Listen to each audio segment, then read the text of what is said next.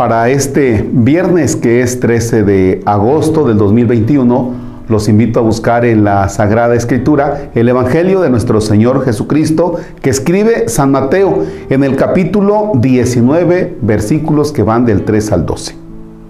En el nombre del Padre y del Hijo y del Espíritu Santo.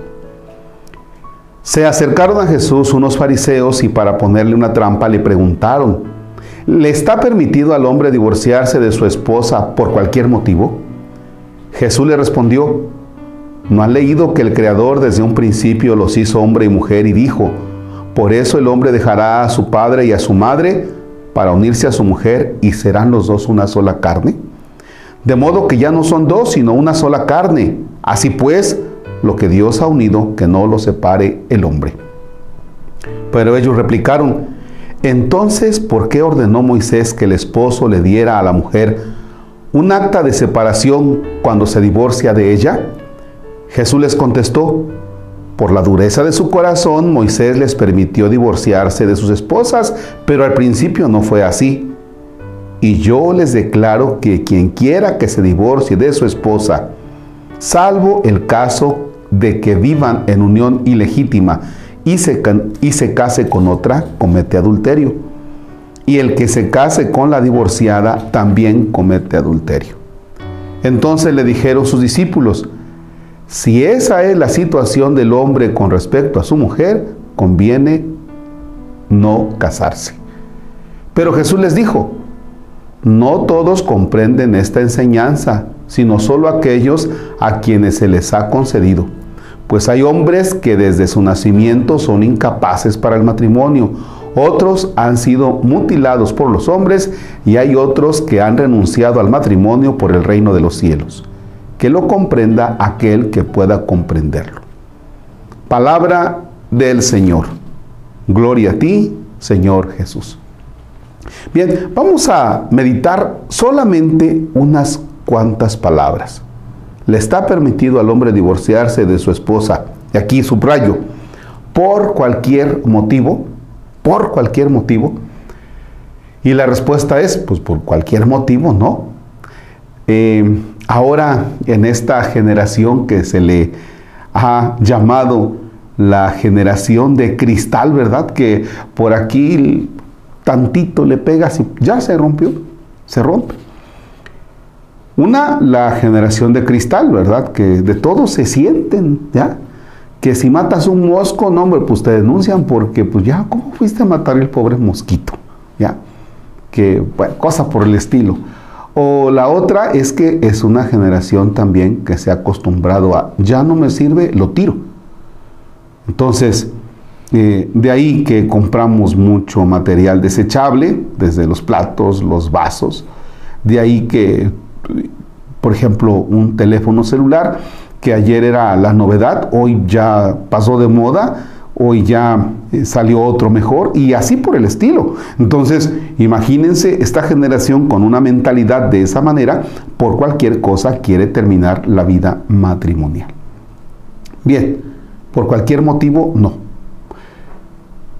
¿Qué es lo que se debe hacer en estos casos? Fíjense que a mí me llama mucho la atención cuando alguien se, quiere casar y llegan los papás, padres que venimos para que se case mi hijo. Ah, sí, se va a casar su hijo, mucho gusto. A ver, con permisito, entonces tengo que hablar con su hijo y con su nuera. Y yo les digo, pasen, siéntense. Ya van a pasar, se sientan y ya van los papás para adentro. Digo, espérenme tantito. Ya están grandecitos, déjenme arreglarme con ellos porque, vaya, los papás no tienen por qué andar solucionando la vida de los hijos adultos, que ya se quieren casar y todavía anda el papá ahí detrás, ¿verdad? Eso a mí me ha costado en la parroquia en la que estoy, porque todavía como que papá, mamá influye. Pero a ver, ¿por qué no debe dejar el esposo y la esposa por cualquier motivo la vida matrimonial? Punto uno, porque estamos suponiendo, suponemos, que son personas con determinada madurez humana y psicológica. Por eso cuando alguien se va a casar, y esto deben tenerlo en cuenta, no es cosa de que, ay padre, me quiero casar, anóteme por favor para el 23 de diciembre que es sábado. Ah, sí, cómo no, ya te anoto y ya tranquilos, ya vete y nos vemos ese día. No, hay una entrevista. ¿Dónde conociste a la novia? ¿Por qué la conociste? ¿Cuánto tiempo llevan de, casa, de, noviazgo? ¿Cuál es la perspectiva de ustedes? ¿Qué planes tienen? Y ahí los sacerdotes nos vamos enterando. Yo les hago esa entrevista y luego pues tenemos que ir viendo el caminar, ¿verdad? ¿Para qué? Para ir más o menos palpando de que se trate de personas con madurez, para que luego no por cualquier cosa quieran dejar esto. ¿Ya? Bien. Pero también quiero advertir algo, porque hay muchas personas que sufren cuando se han tenido que separar. Pongo el ejemplo siguiente. Cuando él resulta que le dice a la esposa, eh, pues me voy, me voy, ya no te amo, me voy. Y se van, ¿eh? Y entonces la razón es o porque tiene otra o porque tiene otras, no sé, pero se van. Y pobre esposa resulta que ya no se acerca a confesar y ya no se acerca a comulgar y carga con eso toda la vida. Oye, si él fue el que tomó la decisión de irse, tú puedes seguir comulgando, tú puedes seguirte confesando mientras no te cases con otra persona, mientras no haya una relación con otra persona. Y hasta eso, habrá que platicarlo, ¿ya? Pero tú puedes seguir comulgando. ¿Cuántas mujeres o cuántos hombres también? Porque el otro le agarró la locura y se fue y dejó votado ahí el matrimonio por cualquier cosa, pobres se sienten ya este, pues casi rechazados o fuera de la iglesia católica y eso no puede ser. Eso no puede ser, ¿no? Incluso a veces cuando alguien que pues la esposa se fue, o sea, se fue, simplemente se fue. Y a él que lleva una vida bonita y entregado a los hijos y de trabajo, lo buscan de padrino. Híjole, y en la oficina resulta que le dicen, no, usted no puede ser padrino. No, hombre, casi le dan con la escoba, lárguese de aquí. No, espérate, espérate. La vida matrimonial es algo muy serio y no por cualquier motivo se debe dejar votado. ¿Ya? Pero si usted se encuentra en alguna situación de dudas respecto de esto, busque una persona que le pueda ayudar. Y me refiero a algún sacerdote que le ayude a clarificar. Y que usted le diga, esta es la realidad respecto de mi matrimonio. Porque luego lo callan y lo van arrastrando toda una vida, lo van sufriendo. Y Dios no quiere que tú sufras, Dios quiere que tú seas feliz. Estaba por tomar otra lectura para hoy, pero esto me pareció importante porque es el pan de cada día de muchos de ustedes. ¿Ya?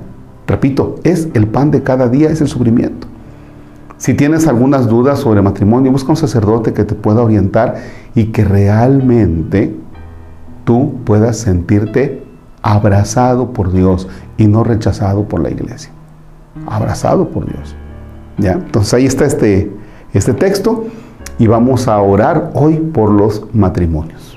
Sobre todo aquellos que andan ahí agarrados del chongo. Piensa en alguien.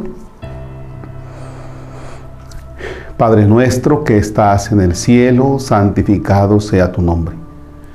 Venga a nosotros tu reino. Hágase tu voluntad en la tierra como en el cielo. Danos hoy nuestro pan de cada día Perdona nuestras ofensas como también nosotros perdonamos a los que nos ofenden. No nos dejes caer en tentación y líbranos del mal. Hoy es 13 de agosto, don Hipólito Reyes Larios, arzobispo de Jalapa, que en paz descanse hoy, hoy cumpliría 75 años de edad.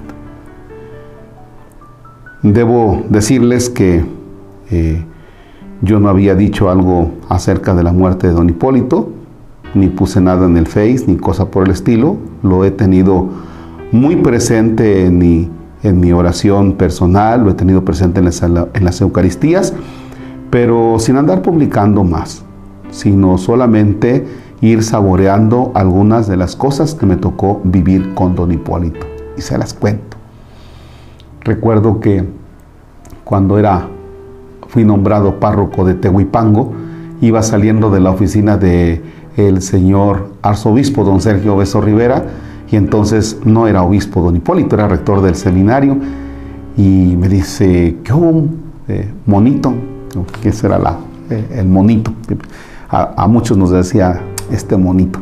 Entonces decía, oh, ¿qué hubo monito? Dice este, eh, ¿y ahora qué andas haciendo aquí? Ay, padre Marcos, ¿qué andas haciendo aquí? No, pues vine porque hablé con el señor arzobispo. ¿Qué, qué, qué? Dice, ¿algún cambio? Sí, sí, este padre Polo, voy a aprender otra lengua. Y me dice, ah, mira, te mandaron a estudiar. Ah, él pensó que me había mandado a estudiar a, Italia. Y le dije, no, voy a aprender otra lengua, pero a Tehuipango, a aprender náhuatl. ¿eh?". Entonces le dio, le dio mucha risa. Después lo nombraron obispo de Orizaba y yo estaba en Tehuipango. Y ahí tienen al presumido de Marcos Palacios haciéndose víctima. Y entonces me fue a ver a Tehuipango. Fue un... Eh, en el mes de julio a la fiesta de, Santiago Apóstol y entonces platicando ahí en, la, en el pasillo me dice, ¿y qué? Este, ¿Qué tiempo llevas aquí?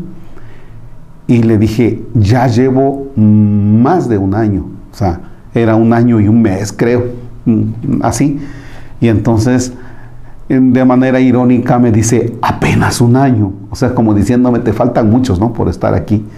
Y después, eh, ya como vicario en la catedral, me tocó convivir con él muchas veces y acompañarlo, acompañarlo porque traía un cargo él a, nivel nacional, eh, entonces en seminarios y vocaciones, y entonces lo, acompañaba muchas veces a reuniones a, México o pues a otras ciudades eh, recuerdo muy bien la primera vez que, iba con él a México, este, le dije, creo que yo manejo desde aquí hasta la entrada de la, Ciudad de México, entonces Distrito Federal. Y me dijo, sí, sí, sí, tú síguele. Y ahí tienen al Marcos manejando, ¿no?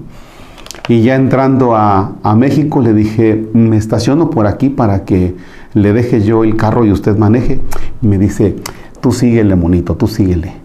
Y bueno, pues el caso es que seguí y atravesé, esa vez solamente llegué a, la basílica, me estacioné, saqué el carro después igual, y de ahí, de ahí a manejar en la Ciudad de México, ¿eh? A veces solito que iba por él, eh, no estaba el arco norte, entonces eh, tenía que ir a Cuautitlán o algunos de esos lugares, y pues tenía que entrar manejando, a él le debo que, que perdí el miedo, perdí el miedo a manejar en, en la Ciudad de México ahora y, otras tantas, ¿no? Otras tantas. Eh, una vez recuerdo que, vaya, esas son cosas ya más personales, pero una de las que tengo muy en mi corazón es que cuando mi mamá estaba a punto de fallecer, ya estaba muy enferma, eh, sin que él me dijera que iba a ir, fue a, visitarla al hospital, la, confesó y la ungió, y cuando mi mamá eh, murió, él fue muy cercano, fue muy, muy cercano y fue a hacer la celebración mm, de, la, de la Sagrada Eucaristía de cuerpo presente de mi mamá y la hizo en, la hizo en mi pueblo, la hizo allá en, la, en mi casa en Tomatlán.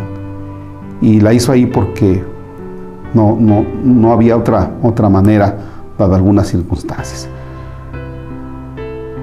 Estoy muy agradecido con él, con Dios. Eh, él me confió muchas cosas en el ministerio y pues un obispo que me supo comprender. Entonces, pues vamos a hacer una Ave María por su eterno descanso. Dios te salve María, llena eres de gracia, el Señor es contigo. Bendita eres entre todas las mujeres y bendito el fruto de tu vientre Jesús. Santa María, Madre de Dios, ruega por él y por nosotros pecadores, ahora y en la hora de nuestra muerte. Amén. Las almas de los fieles difuntos, especialmente de don Hipólito Reyes Larios, por la misericordia de Dios descansen en paz.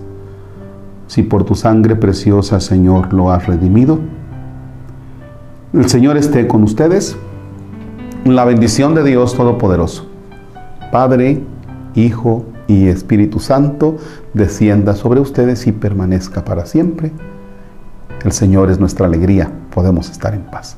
Demos gracias a Dios.